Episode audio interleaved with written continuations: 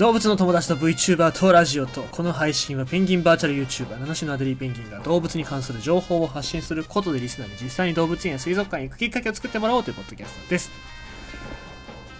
えーと今日は、まあ、僕の青春というかねあの大好きだった水木一郎兄貴が死んでしまいましてですねすごくブルーですけどまああのーどの世代にも水木一郎ソングって刺さってると思うんですね。マジンガー Z だけじゃなくてバビル2世だけじゃなくて、まあ、バビル2世マジンガー Z っていうのはもっとね僕の父親世代です、まあ、昨日じゃない前回話しましたけどもそのマジンガー Z とかゲッターロボの杖があるっていうね、えー、もう50周年ですけど、え、まあその中で僕らの中でも、まあ、水木一郎ソングってたくさんあって、まあ、僕の中では頑張れ五右衛門ネオ桃山幕府の踊りっていう任天堂64のゲームの中に出てくる五右衛門インパクトっていうロボットの歌が水木一郎兄貴の曲でですね。で僕はもうそれが大好きでしたけどもあとはまあスパロボ世代ですからスパロボの中に絶対水木一郎ソングってのは入っててでまあたくさん聴いてましたしね歌ってました。あとジャムプロジェクトとかの初期のメンバーですよね。途中から抜けましたけど、でねやっぱりそのアニメソングの中では欠かせない曲を歌ってる人でしたからね。うん、で今年は渡辺宙明さんもあの作曲家の渡辺宙明さんマジンガー Z だったりとか、えー、ゴレンジャーとかなんか擬音が多い曲ばっかりなんですけどもそういう、えー、方が亡くなってですねまあなんか本当に今年は亡くなる方が多いなとで今年の漢字1文字は戦いになってましたけど僕はあの不謹慎かもしんないけど死ですよ。死ぬの死ですよ。ですですよ。なんか僕のばあちゃん死ぬし、ね、大好きな円楽師匠も死んじゃうしなんかいろんな人が死んじゃったなと思って。で実際そのランキングというか今年の漢字の19位に死が入ってましたからうんまあなんかそういうところでいろいろ考えさせられる1年まだ終わってませんけどもそうだったなっていう感じですね。えー、ということでございまして、まあいろいろとブルーですけど、普通にやっていきますよ。はい。じゃあ今日のニュース読んでいきたいと思います。山猫、カエル、米作りで生き物に配慮、ブランド化して高値実現。カエル、鳥、猫、魚、植物など多様な生物との共生を目指し、環境に配慮した米作りをする地域が増えている。農林水産政策研究所が調べたところ31道府県の75地域が共生を目指す生き物のマークや写真を米のパッケージにあてがい、えー、観光より、えー、高高値で、えー、高価格で販売を実現していた。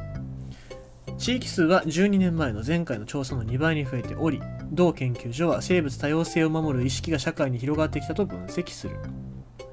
えーまあ、これからあここからは米の種類の名前言いますけどもまずコウノトリの舞。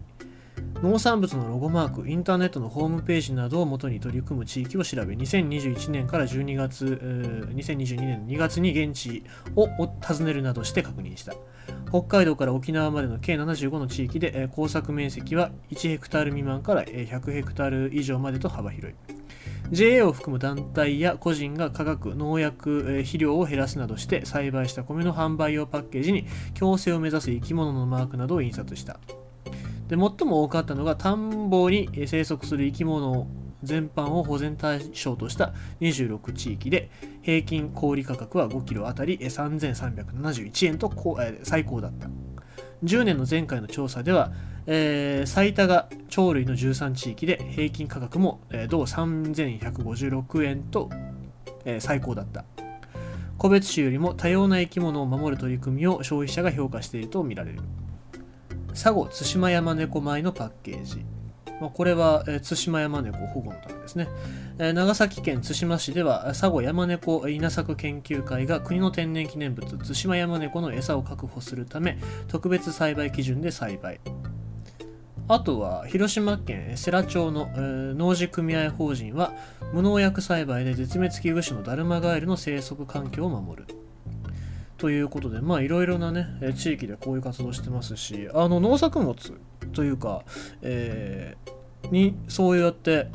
動物を一緒に混ぜることによってこういう、えー、活動保全活動もしてますよっていうアピールになりますよね。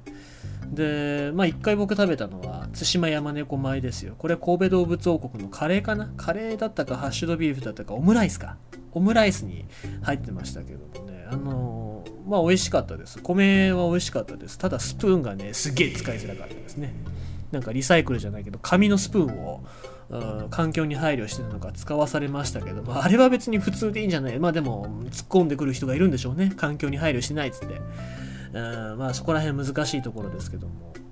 まあでも消費者がそうやって市場に並んでる、えー、米を見てあこれは協力してるんだなっていうふうに分かってそれで手に取って買ってくれるっていう選択肢ですよね。安い米だから買うじゃなくてまあこうやって協力してるんだからちょっと高くても買おうっていう選択ができるような社会になっていくといいですね。これはあのお米とかだけじゃなくて鶏の卵とかも放畜してる、まあ、フリーケージの鶏の卵なのかどうかっていうのもなんか分かった上で手に取れるようになったらいいかななんて思いますね。ということでございまして今日のニュースは米作りで生き物に配慮ブランド化して高値実現ということでございました。